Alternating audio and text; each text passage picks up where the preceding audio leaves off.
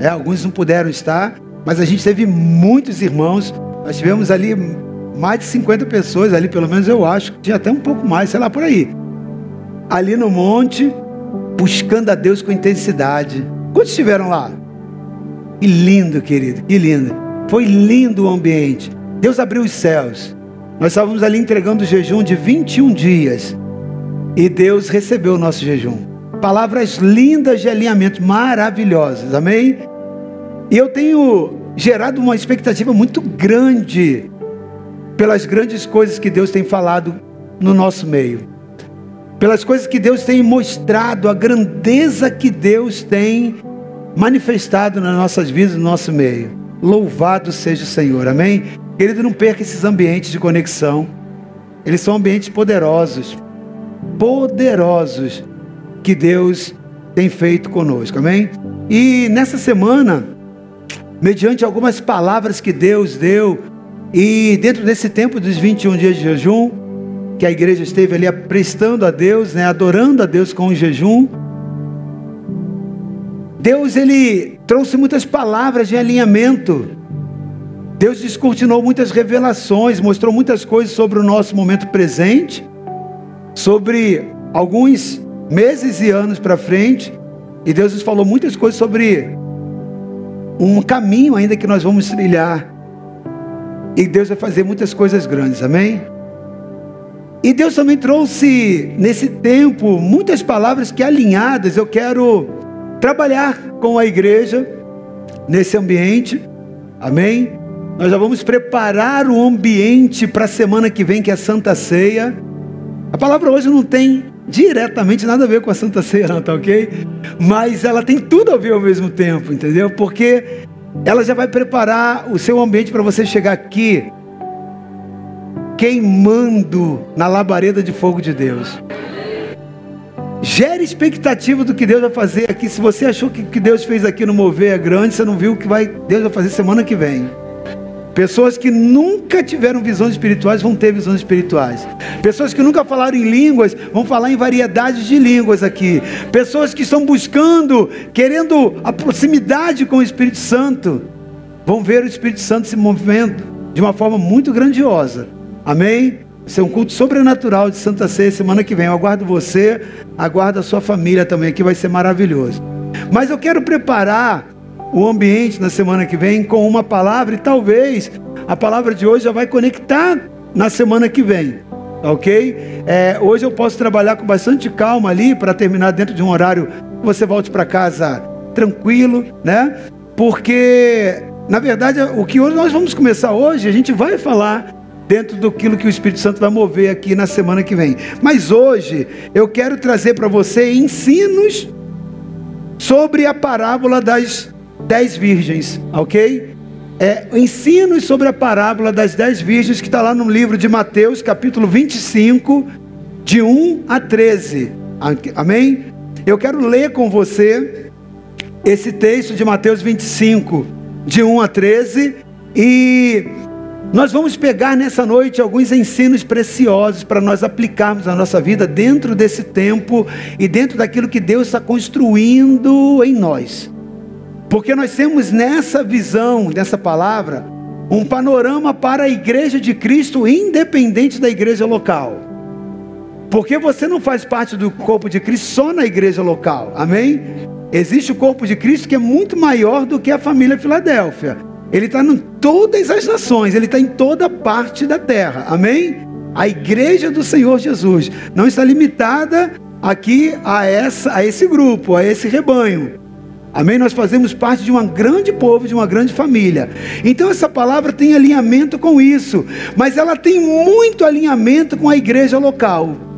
Ela tem muito alinhamento com o ambiente que nós estamos atravessando, amém? Nessa nova perspectiva que entramos é, nesse novo, nessa nova abertura de ciclo, nesse novo ciclo que nós estamos vivenciando, né?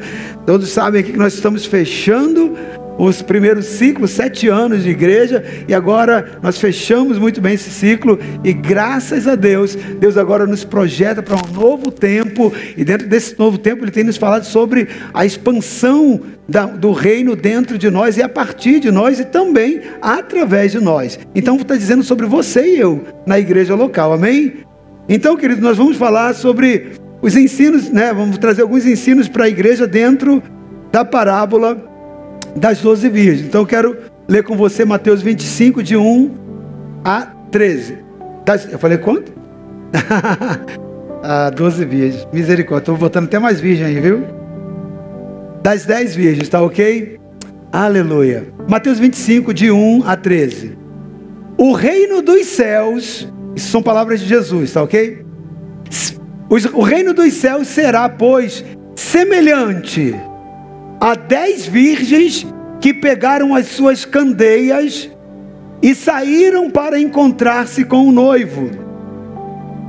Cinco delas eram sensatas e cinco eram, eram insensatas e cinco eram prudentes. As insensatas pegaram suas candeias, mas não levaram óleo. As prudentes, porém, levaram óleo em vasilhas, junto com as suas candeias. O noivo demorou a chegar, e todas ficaram com sono e adormeceram. À meia-noite ouviu-se um grito: O noivo se aproxima, saiam para encontrá-lo. Então, todas as virgens acordaram e prepararam as suas candeias. As insensatas disseram às prudentes: Dei-nos um pouco do, do seu óleo, pois a nossa candeia, as nossas candeias estão se apagando. Elas responderam: Não, pois pode ser que não haja o suficiente para nós e para vocês. Vão comprar óleo para vocês. E saindo elas para comprar o óleo, chegou o noivo. As virgens que estavam preparadas entraram com ele para o banquete nupcial. E a porta foi fechada. Mais tarde vieram também as outras e disseram: Senhor, Senhor, abra a porta para nós. Mas ele respondeu: A verdade é que eu não as conheço. Portanto, vigiem, porque vocês não sabem o dia e nem a hora. Portanto, vigiem, porque vocês não sabem nem o dia e nem a hora. Querido, esse texto ele está nos mostrando um povo representado na sua totalidade na figura de dez virgens. Essas dez virgens, elas representam o povo de Deus na sua totalidade. Jesus usou uma parábola para fazer com que as pessoas compreendessem o reino dos céus a partir de uma situação, de uma história, de uma parábola que ele conta para que as pessoas fizessem uma analogia de fatos e compreendessem o que acontece no mundo espiritual. Então ele traz um ambiente físico como exemplo para um ambiente espiritual. E ele compara a totalidade do povo que aguarda pela volta do noivo, o povo de Deus, representado na figura de dez mulheres virgens que esperam pela, pelo, pelo banquete nupcial, pelo encontro com o noivo. Esse noivo que vem casar, casar-se com aquelas mulheres.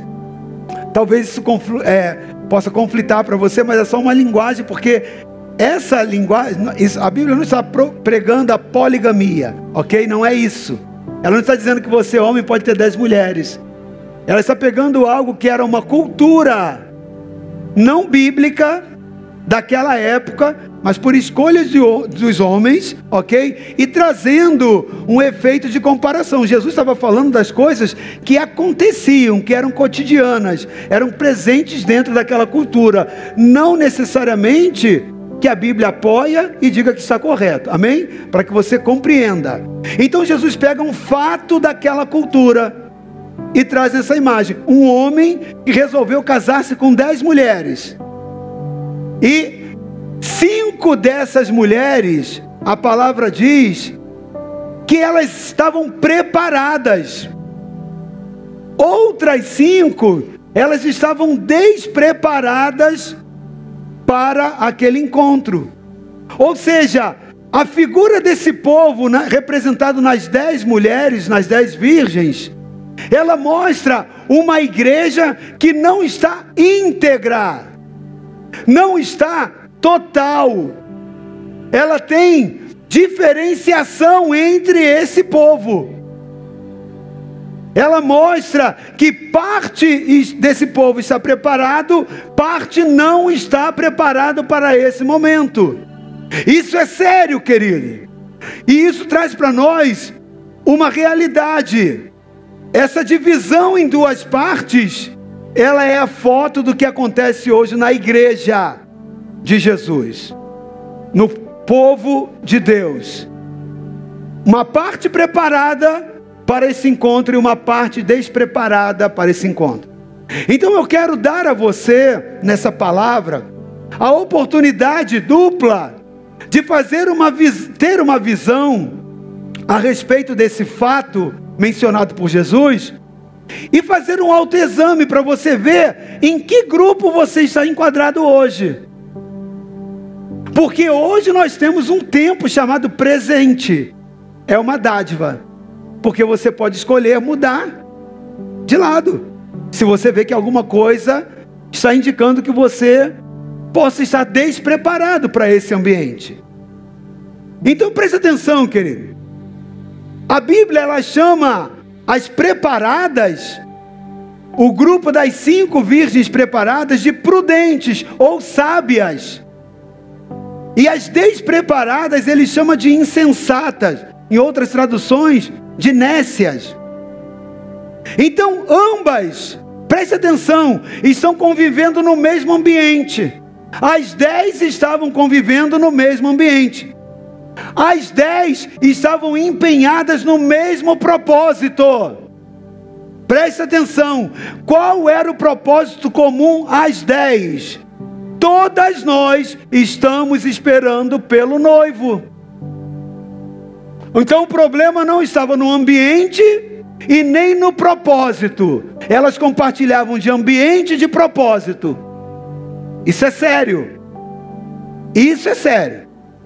Mas, por que é sério? Porque tinha uma diferença entre elas, entre essas duas classes, que compõem o mesmo grupo, que estão no mesmo ambiente e que compartilham do mesmo propósito. Qual é essa diferença? Ela está na condição pessoal de preparo a condição pessoal de preparo em que cada uma delas se encontravam para a chegada do noivo. Fez com que elas fossem separadas em grupos por semelhança de preparo. Então o que, que as diferenciou? Mesmo estando no mesmo ambiente e tendo todos os me o mesmo propósito, buscando pelo mesmo propósito. A condição pessoal fez com que se juntasse dois grupos pela condição em que se apresentavam. Querido, é exatamente nessa condição de diferenciação entre elas que começa a ficar claro que existem dois grupos distintos dentro do povo que aguarda a volta de Jesus. Se nós perguntarmos aqui, quantos estão aguardando a volta de Jesus? Quantos creem na palavra de Deus? Quantos creem no Apocalipse? Nós teríamos a totalidade, ou penso que pelo menos dentro dessa igreja, por ser uma igreja cristã, quase que a totalidade. E se você talvez não faça parte dessa totalidade que espera a volta de Jesus, Isso indica que você nessa noite precisa ter um encontro com Ele, amém? E fazer uma aliança com Ele e ter a fé que é gerada nele, amém? Para que você obtenha a salvação, porque a Bíblia diz que aquele que crê com seu coração e confessa com seu lábio, ele é salvo. Então essa salvação, essa eternidade, ela vem a partir da sua fé e da sua confissão de fé. Amém? Agora preste atenção. Fala então da de duas categorias que aguardam o noivo: as preparadas e as despreparadas. E é claro que, conforme o texto nós lemos até o final, você viu que as preparadas subiram. Elas foram para o encontro com o noivo, elas entraram na boda nupcial. As despreparadas ficaram de fora, persistiram, abre-nos a porta, e o noivo diz: Eu não as conheço. Não existe relacionamento, porque você só casa, você só se aliança com quem você conhece. Mas espera aí, como que um noivo escolhe uma noiva para casar que não a conhece? Querido, o problema todo é que todas as dez tinham a mesma aparência. Todas as dez tinham comportamentos semelhantes. Mas quando Deus quando Jesus, né, através dessa parábola, estava dizendo que aquele noivo disse: Eu não as conheço, estava dizendo que existia algo que era aparente, que deixava aparentemente elas, elas assemelhadas entre si, mas que agora ele estava conhecendo por dentro, muito mais do que o aspecto externo, porque é assim, né? Quando você está namorando, né? Principalmente assim, a mulherada. Eu amo mulherada, tá ok? Mas a mulherada assim, tá lá. Você começa a lhes produzir, vai o seu namorado lá, né? Você está toda turbinada lá, todo, toda escovada, toda bonita, toda maravilhosa, né? Você está namorando, então a noiva está toda preparadinha. Ah, querida, fala dos seus, seus, defeitos. Eu não tenho, amor, só qualidade. Você, oh, aí faz, né? Você fica encantado com tantas qualidades. E aí você vai se relacionando, você vai caminhando né? E ela externa aquilo que ela quer. Agora, quando casa e chega na lua de mel, aí ela vai fazer a desmontagem. Não é assim? Aí começa a tirar o cílio tira a dentadura, bota no copo. não é assim? Vai desmontando, aí o noivo não sabia, né? Pelo menos o casamento de crente, tá? O cara não teve relação sexual antes, mas ela desmonta, tira ali ó, as laranjas, né? Bota ali no, no cantinho, aí vê que o negócio tá murchinho e começa a desmontar e ela começa a revelar, né? Aí quando acorda, é, sempre dava aquela beijoca gostosa, né? Chupava aquele house maravilhoso. Mas no dia seguinte, quando acorda, né? Aí tem aquele. Oi, amor, bom dia, bom dia. Quase, quase cai. Consegue entender? Sim ou não, querida? Porque aquelas que são transparentes, você vai ver depois isso, o fundamento de onde está isso nesse texto, elas se revelam, se deixavam conhecer na verdade. Ó, oh, eu sou assim, ó, oh, eu tenho essa dificuldade, tal. Consegue entender? Ela tinha uma aparência externa, mas dizendo, olha, eu sei reconhecer quais são quem eu sou de verdade. Cinco delas se deixavam conhecer na intimidade, lá dentro do interior. Outras cinco, elas tinham uma aparência de que eram. Por isso que o noivo fala: Eu não as conheço. Eu conheço aquela outra. Eu conheço aquela que me foi cantada na história. Eu conheço aquela que foi montada e que foi apresentada para mim, mas essa eu não a conheço. Por que, que esse noivo, que é a figura de Jesus, faz isso com essas outras cinco que ficam de lá de fora e não entram para a boda? Não entram para a boda. Então eu quero desenvolver isso com você, querido. Porque isso é muito sério. Aquelas mulheres não subiram, ficaram. Ficaram. E essa é a condição de parte da igreja vai ficar, Jesus vai voltar e não vai subir. E não vai porque não está preparada, porque não está transparente, porque não está limpa, não está lavada. E tem uma série de coisas que a gente vai aprender aqui, querido, nessa noite. Ok? Mas eu quero desenvolver com você então. Eu quero compartilhar com você alguns segredos de sabedoria presente nesse texto de Mateus 25 para edificar a tua vida. Eu quero compartilhar cinco segredos de sabedoria e não estou com pressa sobre eles, porque os que eu não consegui hoje a gente vai continuar na semana que vem, amém? Glória a Deus. E eu quero pedir o pessoal do, do louvor e da adoração para ficar ligado para a gente é, daqui a pouco vir adorar a Deus, tá bom? Nós vamos terminar essa, essa, essa, noite adorando e recebendo desse Espírito que hoje foi nessa noite compartilhado, amém? Eu quero então compartilhar com você, querido, cinco segredos de sabedoria presentes nesse texto, para que você esteja dentro dos preparados, dentro do grupo seleto para subir. Amém? A minha alegria e a alegria da minha esposa, nós como pastores, a alegria da equipe pastoral, a alegria do governo dessa igreja é saber que quando Jesus vier buscar a sua igreja, não vai ficar ninguém aqui da família Filadélfia, vai subir todo mundo. Eu posso até, na minha fé, tá ok? Na minha fé. Olha que eu estou colocando uma expectativa em você, tá bem, querido? E por isso que eu estou te dando uma oportunidade de alinhamento. Na minha expectativa, você só vai ficar se você quiser. Porque conhecimento você vai ter aqui desse altar. Nós não estamos aqui nesse altar para adular você. Nós não estamos aqui para passar a mão na cabeça. Se você tem problemas para poder resolver, para que você se sinta importante, especial. Nós estamos aqui para tratar a sua vida e confrontar em amor. Esse púlpito prega a verdade e confronta pecados. E vai ficar assim enquanto o Senhor nos permitir e não formos arrebatados. Essa é a anunciação do Evangelho. Jesus veio trazendo: arrependam-se e crede no Evangelho.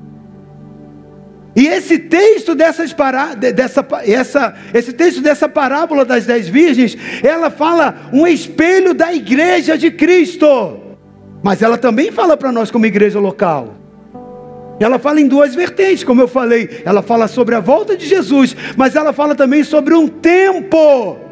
Lembra que eu falei? Elas estavam vivendo todas juntas no mesmo tempo né, com o mesmo propósito. Então nós estamos falando também sobre esse tempo. E dentro disso tem muita coisa que nós precisamos compreender, porque nós queremos ser e estar entre aquelas que tinham óleo suficiente. E o óleo é símbolo de quê, querido? O azeite é símbolo de quê? O símbolo de quê? Do Espírito Santo, querido. O que, que era aquele óleo? Nessa parábola, era o azeite, era o Espírito Santo. Como igreja, nós ficamos aqui orando e clamando 21 dias, quebrantando nosso coração, nos arrependendo diante de Deus, confessando pecados.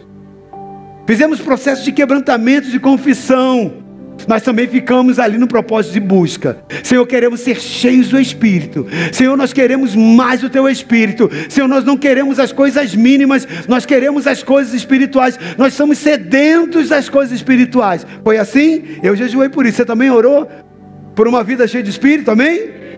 Glória a Deus. E oramos por isso, e é impossível você orar por uma vida cheia de Espírito e o Espírito Santo não nos jogar para a expansão. Porque nós somos uma cidade, você já ouviu isso e vai ouvir isso, querido, não importa. Até você ficar, desculpa da expressão, ela não é adequada, mas eu vou falar, até você ficar de saco cheio, eu vou repetir. Nós somos numa cidade com mais de 340 mil pessoas, perdão, 380 mil pessoas, que não conhecem o Senhor Jesus e não confessam o senhorio de Cristo.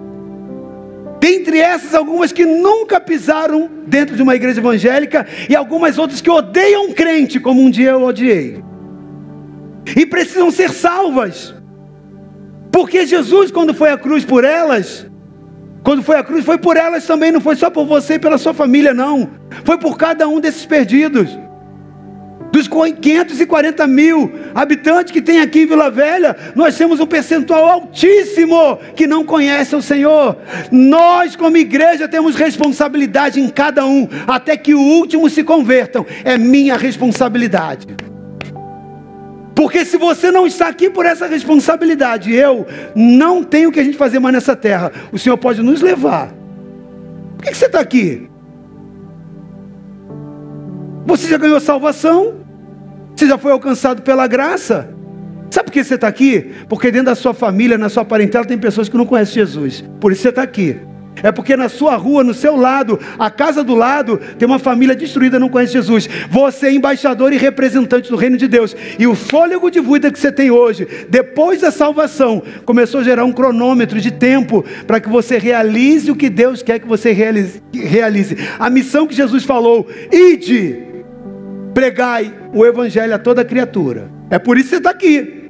Senão você já não precisava mais estar aqui. Amém? Amém? Não é uma palavra dura, não, querido. É uma palavra só de alinhamento. Como eu falei, não é palavra para adular e passar a mão na sua cabeça e você ficar, uh, cuti, cuti. Deus vai te prosperar. Quantos dizem amém? Amém. Deus vai te dar carro e casa própria. Amém? Amém. Querido, tem uma grande parte do corpo de Cristo que vai ficar porque está dentro de ambientes como esse. A vida está cheia de pecado, a vida está cheia de imoralidade, amém? Mas o pecado não é confrontado. É um evangelho, não é da graça, não.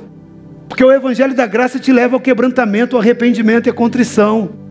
É o evangelho da desgraça, que faz com que o homem fique preso ao ter e valorize o ter ao invés do ser.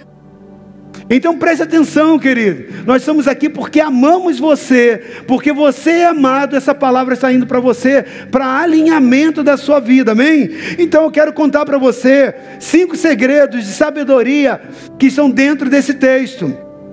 O primeiro segredo de sabedoria, ele está exatamente, querido, na condição das virgens sábias. O que, que diferenciava elas das outras? Elas tinham óleo sobrando. O Espírito Santo estava ali derramado naquela lamparina inteira, até a boca da lamparina, mas ainda tinha um reservatório adicional em cada uma delas, para que quando acabasse aquele óleo, elas pudessem repor, porque elas não sabiam qual o tempo que ia levar o noivo. Então, estava na quantidade do óleo. O primeiro segredo de sabedoria que as distinguir está na condição das virgens sábias terem olhos sobrando para aguardar o retorno de Jesus, o retorno de noivo. Elas estão preparadas para a volta do noivo. Queridos, nós sabemos que o que mantém a lamparina acesa, o que mantém a lamparina é o óleo. E esse óleo é a figura do Espírito Santo. Essas cinco virgens prudentes, elas estão abastecidas do óleo, mas elas estão abastecidas do óleo igual às outras? Não, porque a lamparina das outras também tinha óleo. Todas as dez tinham óleo, estavam acesas as suas lamparinas. A diferença é que as sábias, as prudentes, as preparadas, elas estavam com óleo suficiente. Elas tinham óleo em suficiência. Além da condição da sua lamparina, elas tinham óleo para se gerasse alguma demora, elas estarem preparadas. Elas não se satisfizeram apenas com o suficiente do óleo para os seus reservatórios. Elas tinham óleo acima do suficiente.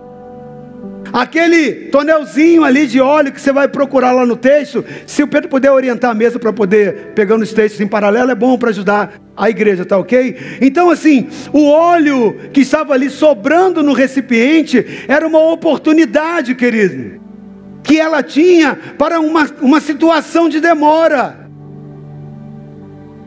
Não era somente o suficiente ter o óleo da lamparina. Aquelas cinco virgens sábias, elas não se contentaram, elas se programaram para ter além do suficiente. O suficiente era a quantidade do reservatório da lamparina. O além estava naquilo que elas tinham guardado, era o adicional. Isso começa a diferenciar as pessoas em relação ao convívio do Espírito Santo. Tem pessoas que querem ter o Espírito Santo, ah, o meu nível do Espírito Santo com o Espírito Santo é porque quando eu aceitei Jesus, o Espírito Santo veio e habitou em mim. É verdade? É verdade.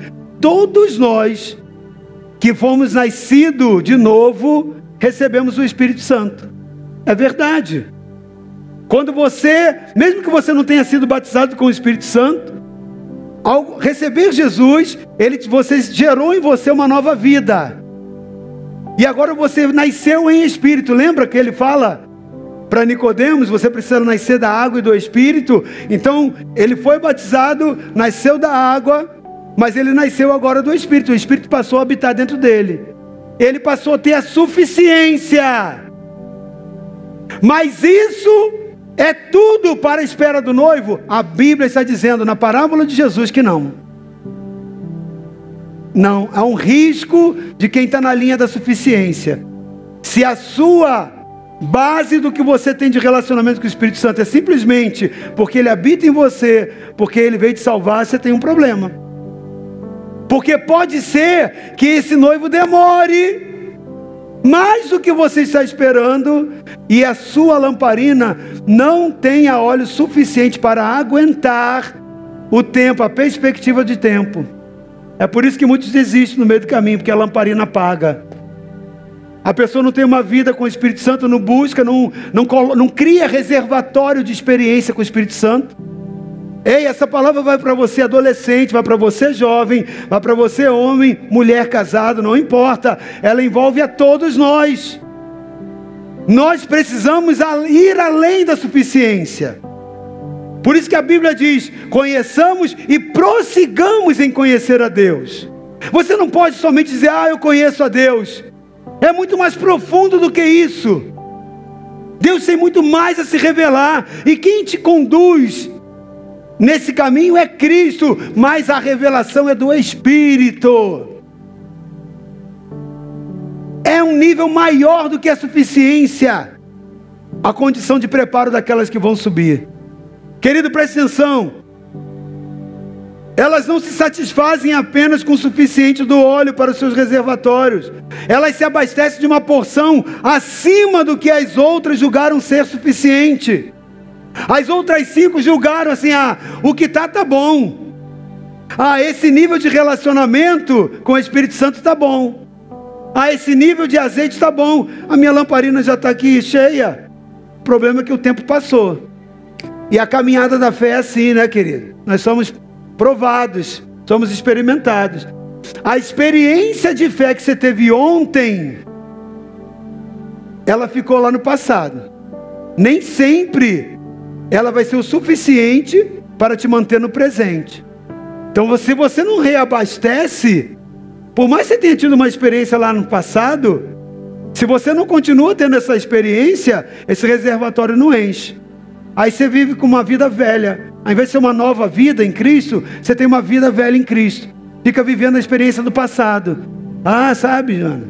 Quando eu me converti em 1950, aí eu tive uma experiência com Deus, porque eu senti a presença de Deus, ou eu tive uma visão. Aconteceu, mas foi lá em 1950, entendeu? Tá bom. Mas e de lá para cá? Não, de lá para cá. Não importa, importa que 1950. Consegue entender, querido? Isso não é suficiente para guardar sua fé. O mundo muda com velocidade, as coisas alteram. E você precisa de novas experiências, nova vida, é ter nova experiência com Deus, é experimentar o novo, o novo, lá na caminhada no deserto. Deus orientou para o povo: vocês precisam me conhecer e provar do meu amor, da minha fidelidade, da minha bondade. Então vocês estão com fome, todos os dias vocês não vão morrer de fome. Vinha o maná, mas a palavra é: não guarde o pão, não guarde o maná em pote, porque se guardar para o dia seguinte vai apodrecer. O que, que Deus estava fazendo? experimentando aquele povo, para que aprendesse a viver em novidade de vida, dia a dia. Novidade de vida, novidade de vida. O pão de ontem não pode mais te servir para hoje. A única coisa que esse pão fez é nutrir o teu corpo e te fazer bem. Porque se você está forte hoje, é pelo aquilo que você comeu ontem. Mas o seu estômago sente a fome hoje. Está entendendo? Teu corpo pode estar tá com nutriente do ontem, mas teu corpo, sua, seu estômago está com fome do hoje. E aí? É por isso que muitos morrem de fome. Porque estão lembrando da comida que comeu há, há três anos atrás. Aí estão morrendo de fome, espiritualmente falando. Querido, preste atenção. Isso fala de uma condição que fez diferenciar aquelas mulheres entre si. E mais do que isso, fez toda a diferença entre as que se encontraram com o noivo e as que não conseguiram estar nesse mesmo encontro. As outras cinco não estavam naquele encontro, foram resolver um problema depois mas não estavam ali na hora do encontro. Querido, preste atenção. Vida cheia do Espírito Santo, as prudentes. Vida vazia do Espírito Santo, as nécias, as loucas, as imprudentes. Então, esse é um segredo, querido, que nós precisamos ter de sabedoria. A condição de se ter ou não ter óleo sobrando. A sabedoria está em você ter óleo sobrando. Ei, eu quero perguntar a você, eu quero perguntar a Filadélfia, como é que está a sua quantidade de óleo?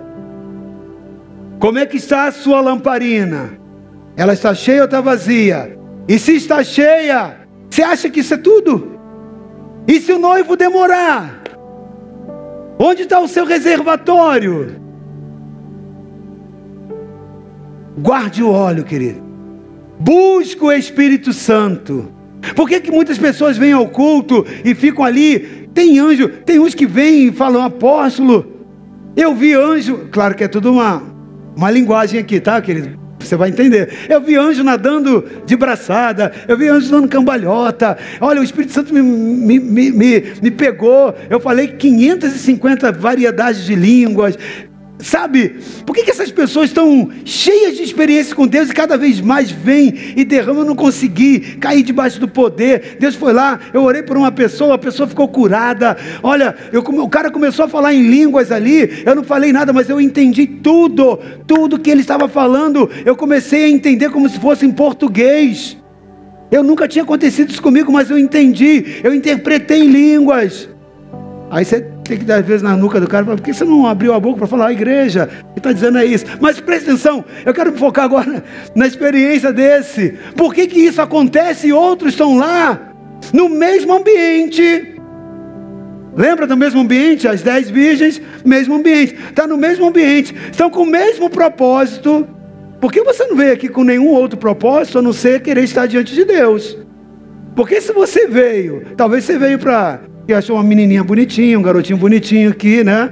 Ou você está, às vezes, à, procura de uma paquera, talvez, pode até ser, mas não acredito. Porque se você quisesse isso, tem outros ambientes onde você vai encontrar muito mais variedade. Você veio aqui, na, quase que na totalidade, nós temos pessoas com o mesmo propósito.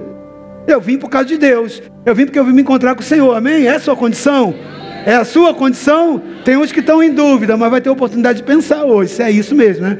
Mas é a minha e é a sua também, que se manifestou. Querido, presta atenção, nós viemos aqui no mesmo ambiente, com o mesmo propósito. Mas por que que uns veem um anjo lá dando cambalhota, um monte de coisa, vê raios, relâmpagos, trovões, e o outro fala assim, ah, como é que foi o conto? Foi bom. Como é que foi? Bom. O quê? Mas tá, mas o que que eu esperei? Foi bom. Querido, por que que acontece isso? Sabe por quê? O ambiente da busca, ele não começa aqui não. Ele começa amanhã na sua casa. Ele começa hoje quando você voltar lá no culto, que ao invés de você estar tá buscando a Deus, ou vendo algo pelo menos que edifica, você está passando lá o canal, aí tem uma coisa lá, um canal de pornografia, você fala, não, cara, eu escolho Deus. O, o, o, homem santo que eu tenho que ser lá no altar, tem que ser lá na igreja, eu quero ser aqui também na minha casa, mesmo que não tenha ninguém vendo. Eu não quero isso. Eu quero santidade, eu quero o Espírito Santo, porque o Espírito Santo não habita em lugar sujo, não. Ei, ei. O Espírito Santo não habita em lugar sujo, não. Lugar porco, lugar podre, não. Pecado, imundício, o Espírito Santo não fica. Aí você vem para a igreja, né? De segunda a, a, a, até domingo, você faz escolhas. Até a hora de chegar às seis horas, você está aqui. Na sua escola, no seu trabalho, lá no seu ambiente de convivência, você faz escolhas. Mas e aí? Como que foi a sua busca do Espírito Santo? Como foi o seu não para o pecado? Qual foi o seu nível de busca? O que, que você colocou a mais no reservatório? É isso que diferencia, queridos. Às vezes a pessoa está num ambiente de adoração, está maravilhoso. Aí está lá o cara lá com o celular, jogando joguinho na hora do culto. Culto está acontecendo, o cara está lá na Netflix. Aí olha, pastor, olha aqui, está na Netflix. Tá e ainda tem a cara de pau de lá na mesa, fala assim: dá para você me dar a senha daqui? Ainda tem isso, né? Porque eu estou precisando aqui, eu estou sem. É para chamar o Uber daqui a pouco. Mentira. Sabe? É isso que diferencia pessoa de pessoas. Ei, sabe por que eu estou falando essa palavra para você? Porque eu quero que quando Jesus voltar, você suba. Você não pode ficar, cara. Você tem que subir. A escolha do enchimento reservatório não é aqui, não. Às seis horas, ou no, na, na quinta-feira, às sete e meia. Fazendo comercial para os visitantes, vi que tem um monte aqui, né? Sete e meia tem culto aqui. Ei, não, não começa no sete e meia, não. Enche hoje, enche amanhã, enche na terça, entende? Quando você escolhe os ambientes e vai para o quarto, e tu, quando orares, entra no teu quarto, fecha a porta, e o Pai que está em secreto te ouvirá. Sabe, não terceiriza a sua comunhão com o Espírito Santo, não. Sabe por que, que Deus às vezes fecha a porta? Não é porque Ele quer ter o mal, não. Ele falou assim: eu vou ver se esse desajuizado, quando ele passar por essa prova, pelo menos assim ele me busca. Ele nem precisava passar por essa prova, mas vou fechar a porta. Só para ele me buscar, só para ela me buscar, porque eu quero que ela seja cheio, eu quero que ele seja cheio do meu Espírito Santo. Aí vai lá e coloca dedo, amorosamente, mas ele já tem já até a solução. Ele só quer que você busque. Ele só quer que você ore, Ele só quer que você interceda, que você se relacione com Ele. Aí tem pessoas que não entendem isso. Ai, Deus é tão mal. Eu vou, não estou falando contra, não, tá? Eu amo e também sou muito favorável aqui. Inclusive, nós vamos modernizar aqui essa situação, tá ok? Por, né, Fernando? Cadê o Fernando? Tá aí. Né, Fernando? Vamos modernizar aqui, né, querido? Vamos crescer nessa área daqui. Mas a gente vai lá e terceiriza. Ao invés de eu orar, deixa lá porque vai ter um ministério de intercessão, vai orar por mim. Aí eu continuo de segunda a segunda sem orar, sem buscar Deus, mas eu sei que tem um ministério orando por mim, para aquele problema resolver. Ei, olha o teu reservatório descendo aí, cara. Olha o teu reservatório descendo. Olha por que aquelas mulheres não tinham óleo. Elas não buscavam. Nós precisamos buscar o Espírito. Não é só 21 dias quando tem jejum e consagração. Ei, o teu pastor nos pediu, além dos 21 para você jejuar, mas e Cristo? E se ele te falar, cara, eu não quero que você almoce hoje, eu não quero que você é, é, não jante hoje, porque eu quero o teu jejum. E aí? Precisa de um comando do altar para você orar, jejuar, buscar? Precisa da igreja fazer campanha de 21 dias de oração para você orar? Querido, é escolha. Dia a dia você faz escolha. Aquelas que não tinham óleo suficiente, foi a escolha delas.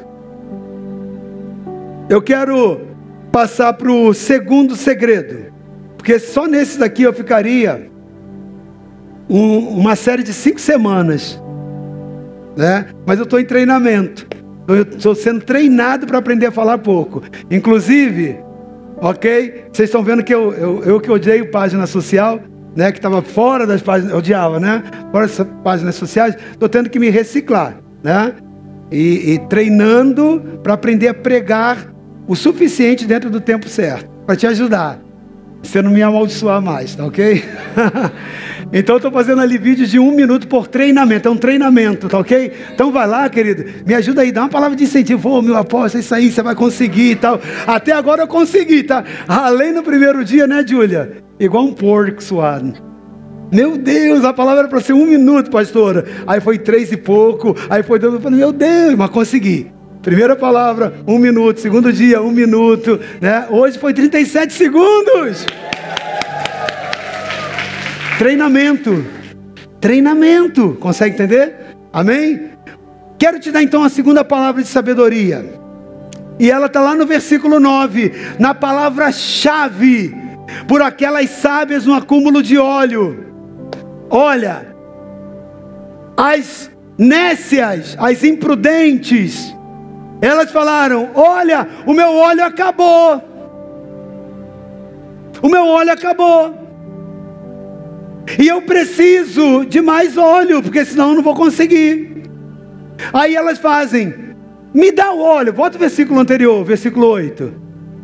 Assim as insensatas disseram às prudentes: Dê-nos um pouco do seu óleo, pois as nossas candeias estão se apagando.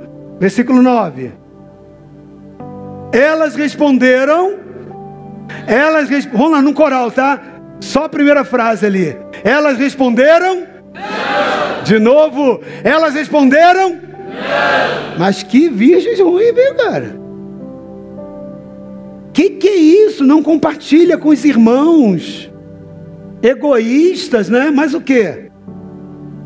Insens... Não, insensatas eram outras, né?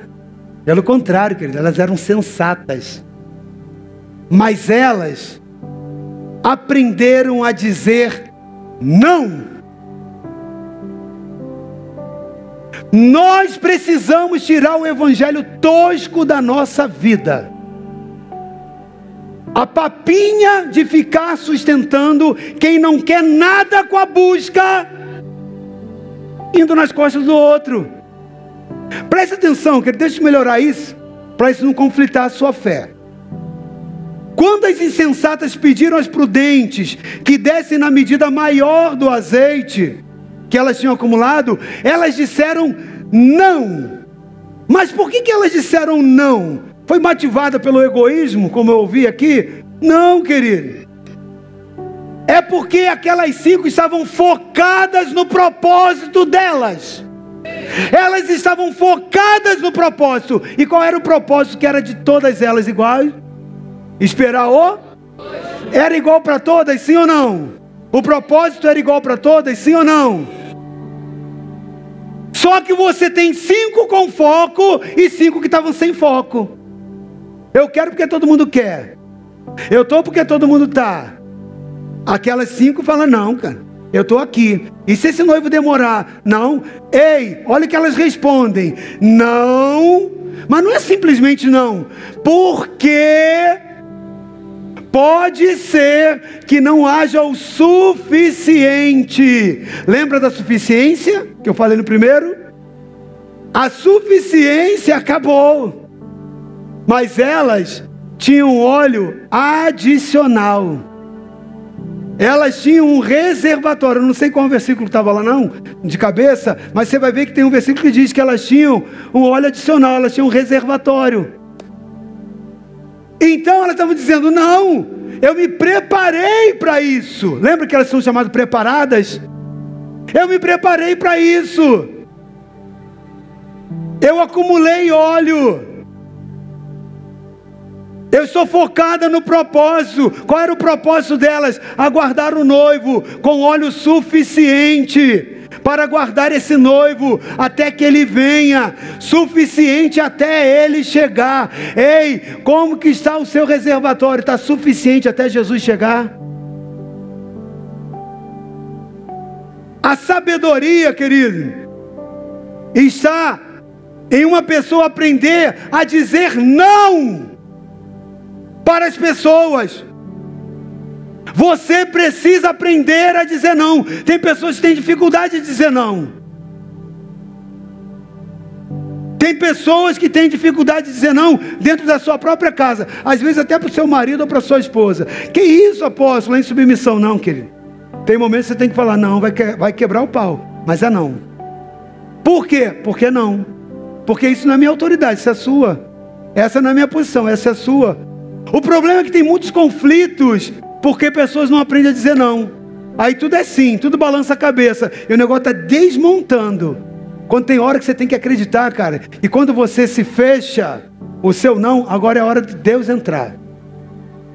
Para aquelas vezes não teve tempo, porque isso aconteceu na hora que o noivo chegou. Mas o noivo ainda não chegou hoje. Talvez tenha muita coisa que você pode resolver na sua vida. Peraí, apóstolo, eu não estou conseguindo entender, meu pastor. Mas eu não tenho que ser bondoso. A Bíblia não diz que a gente tem que ser misericordioso. A Bíblia não diz que a gente tem que dar. A gente, a, a gente não tem que, a gente não aprende lá na tia Patrícia, quando a gente sobe lá para a escolinha, que tem que partilhar com o amiguinho. Até lá, querido, tudo isso é verdade. Eu não tenho dois, eu não tenho que dividir com um amiguinho que não tem? Sim. Funciona dentro do reino de Deus? Sim. Jesus ensina, a coisa mais bem-aventurada é dar do que receber. Jesus quer que dá, dá, mas há tempo para tudo. E uma coisa a igreja precisa aprender, a igreja que eu digo é nossa, não é só, não estou falando aqui do da família Filadélfia como um todo, nós, a igreja de Cristo. Quem é a igreja aqui? Você é a igreja, amém? Nós precisamos entender algo, precisamos aprender a dizer sim e também aprender a dizer não. Mas quando eu tenho que saber dizer sim e quando eu tenho que aprender a dizer não? Para o meu filho, para minha filha, para o meu cônjuge, para o meu cônjuge, para a pessoa que está lá no, no, meu trabalho, para o meu chefe, até para o meu chefe. Que isso, pode? Mas não é desonra, não é insubordinação. Querido, preste atenção. Preste atenção. É para sua namorada, para o seu noivo. Tem coisa que teu namorado vai pedir, me dá. Você tem que dizer não. É, é sério. Pode rir, mas é brincar, tá? Às vezes está lá no namoro, me dá isso. Não, não, não, não, não. Só casando. Aprender a dizer não, porque quem não aprende a dizer não tem conflitos, problemas gravíssimos.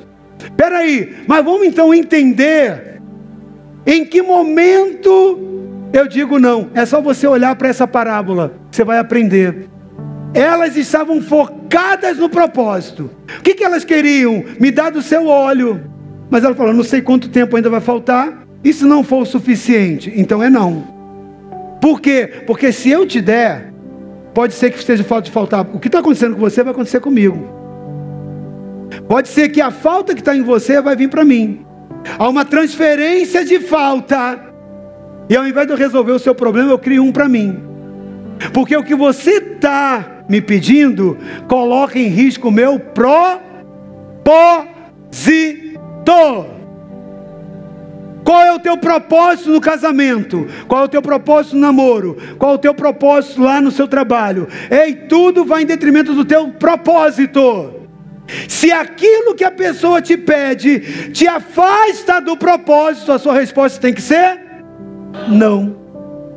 Como eu sei o que eu tenho que fazer para dizer não? É só você fazer um crivo. Me afasta ou me aproxima do propósito? Porque se você tem dois, um está com fome, talvez ele fez de tudo, mas o Espírito Santo fala assim: vai lá e abençoa. Cara, você está partilhando, mas aquilo está te levando mais próximo do propósito. Coração misericordioso, coração contrito diante de Deus, representante de Deus. O problema é todo quando você se interfere no tratamento de Deus. Sabe, às vezes tem pessoas que, por exemplo, têm um, um caráter ruim, coração duro, e às vezes estão passando por uma luta financeira muito grande, sabe por quê? Porque está sendo ladrão, está roubando a Deus, está roubando a Deus, não está entregando o seu dízimo, não está entregando sua oferta, aí começa a passar por uma luta infernal.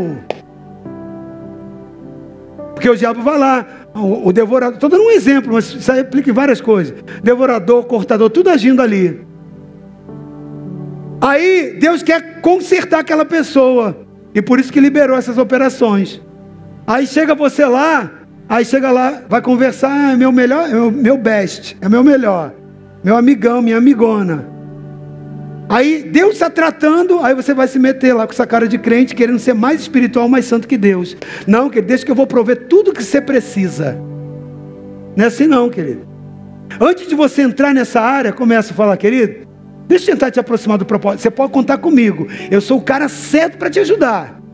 Eu quero compartilhar com um coleguinha. Vou dividir minha maçã em dois. Não vou comer a maçãzinha inteirinha. Eu vou, me, eu vou te ajudar. Mas como é que está a tua vida com Deus? Você está sendo dizimista fiel? Você está sendo ofertante fiel? Porque se você não tiver, e eu vou pegar aquilo que eu tenho, eu vou estar arranjando uma encrenca comigo, sabe por quê? Com, com Deus, sabe por quê? Porque quem está te tratando é Ele, cara. Você está quebrando o princípio. Às vezes você tenta ser mais misericordioso com Deus quando Deus está tratando. Então você que tem um coração misericordioso é bíblico, mas você não pode ser mais misericordioso do que Deus. Então antes de fazer o bem, pergunte: Espírito Santo, tá vendo? Sem o reservatório suficiente, você não consegue ouvir dele a resposta não. Mas com intimidade com o Espírito Santo, Espírito Santo, está acontecendo isso. Lança a mão para poder ajudar. Se ele disser, vai, porque ele fala. Ele é um, ele é um ser vivo, amém? Quantos conhecem o Espírito Santo como um Deus vivo? Ele fala, ele responde, ele interage, ele mostra na palavra, ele usa pessoas, ele e quando você não consegue ver a expectativa, ele vai usar até a mula. Mas ele nunca deixa de falar. E aí você pergunta, Espírito Santo, isso que está acontecendo, eu posso ser parte da solução? Se ele disser sim, vai avante, querido, aquilo dali te junta para o propósito de Deus. Mas se ele falar, cara, não se mete nisso não. Se mete não, porque tu vai arranjar uma encrenca com você. Tem muita gente que as portas começaram a trancar, porque se meteram no tratamento de Deus.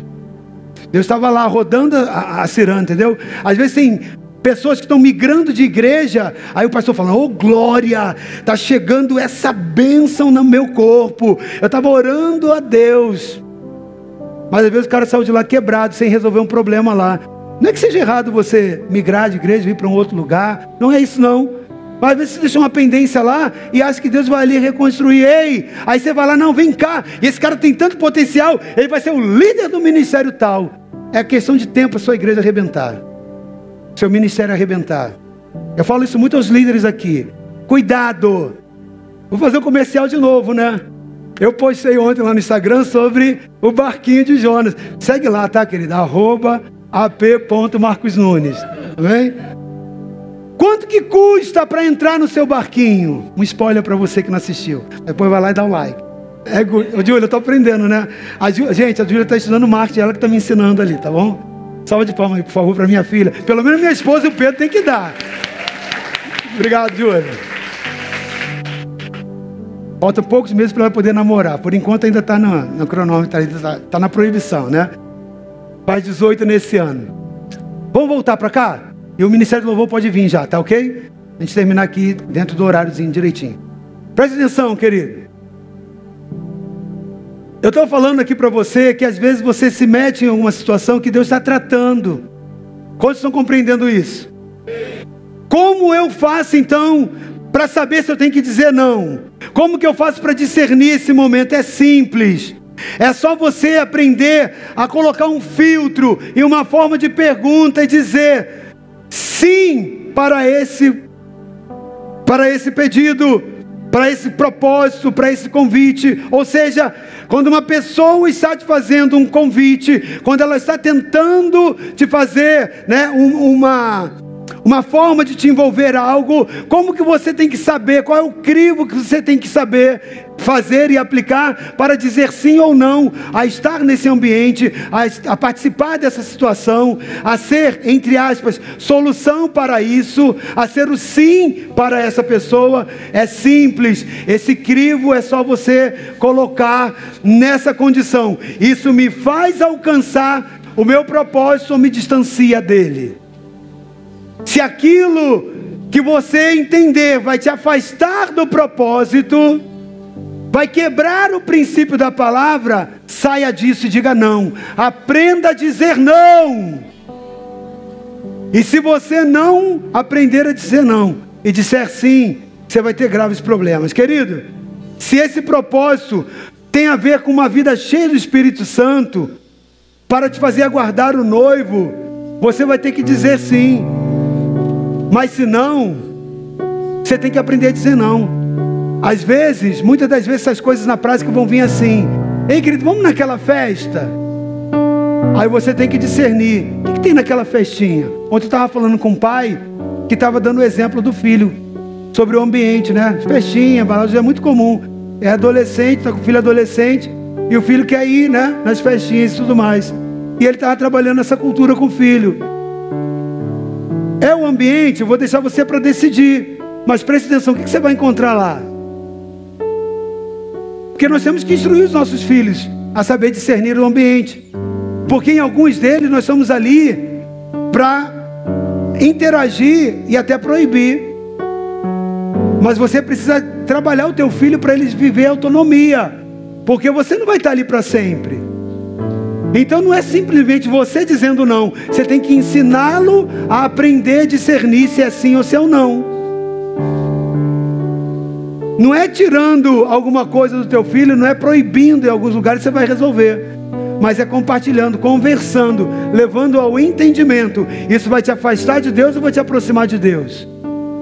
Isso vai te conectar ou vai te desconectar?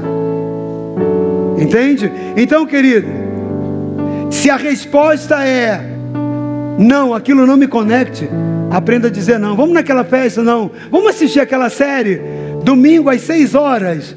Não. Ah, mas por quê? Porque domingo, seis horas, eu tenho compromisso com a família Filadélfia, o povo mais feliz de Vila Velha. É o melhor ambiente para estar. E eu não posso. É muito bom assistir esse filme contigo, mas eu não vou ficar em casa. É não. Me dá do seu azeite? Não! Porque falta para você, vai faltar para mim. A gente precisa aprender a dizer não. Tem muitas pessoas, às vezes eu atendo lá em gabinete, pode ficar de pé, querido. Atendo no gabinete pastoral. Ah, eu tenho muita dificuldade de aprender a dizer não. Hoje você aprendeu a dizer não. Entender em que ambiente você tem que dizer não. Então, quais foram os dois princípios de sabedoria que nós trabalhamos hoje? Semana que vem vamos trabalhar os outros três, ok? Primeiro que nós trabalhamos hoje, o segredo está no acúmulo do óleo. Elas tinham óleo em suficiência, estavam cheias do Espírito Santo. Quantos querem ser cheios do Espírito Santo? Se você quer, o teu lugar é aqui na frente, amém? Se você quer abastecer hoje, se você quer uma medida acima do suficiente, você tem que vir aqui, não é para me agradar, não, tá? Você tem que vir aqui para rasgar o coração de Deus e falar: enche a minha lamparina. Mas eu quero te dizer que além da lamparina, eu tenho um reservatório aqui. Ah, Deus, eu quero mais. Eu não me contento só com isso. Não é pouco, Senhor. Isso é pouco. Senhor, eu quero mais do Senhor, mais do teu óleo, mais da tua virtude. E qual é o segundo segredo? Aprender a dizer não. E talvez você tenha que vir aqui, ajoelhar no altar e falar: Deus, quanta cabeçada que eu dei, quanta pancada que eu dei desnecessária, porque eu não aprendi a dizer não. Eu disse sim àquele homem, disse sim àquela mulher, disse sim a estar naquele ambiente. Eu não deveria ter ido ali, mas eu não discerni, eu não tive coragem de dizer não. Eu me entreguei àquela situação, eu me expus àquele ambiente, eu expus a minha condição. Querido, talvez você esteja aqui na frente e você precisa dizer: Me perdoa, Senhor, pelos erros que eu cometi no passado, mas eu decido escolher a dependência do Senhor e aprender a ser um homem, uma mulher submisso, submissa a condução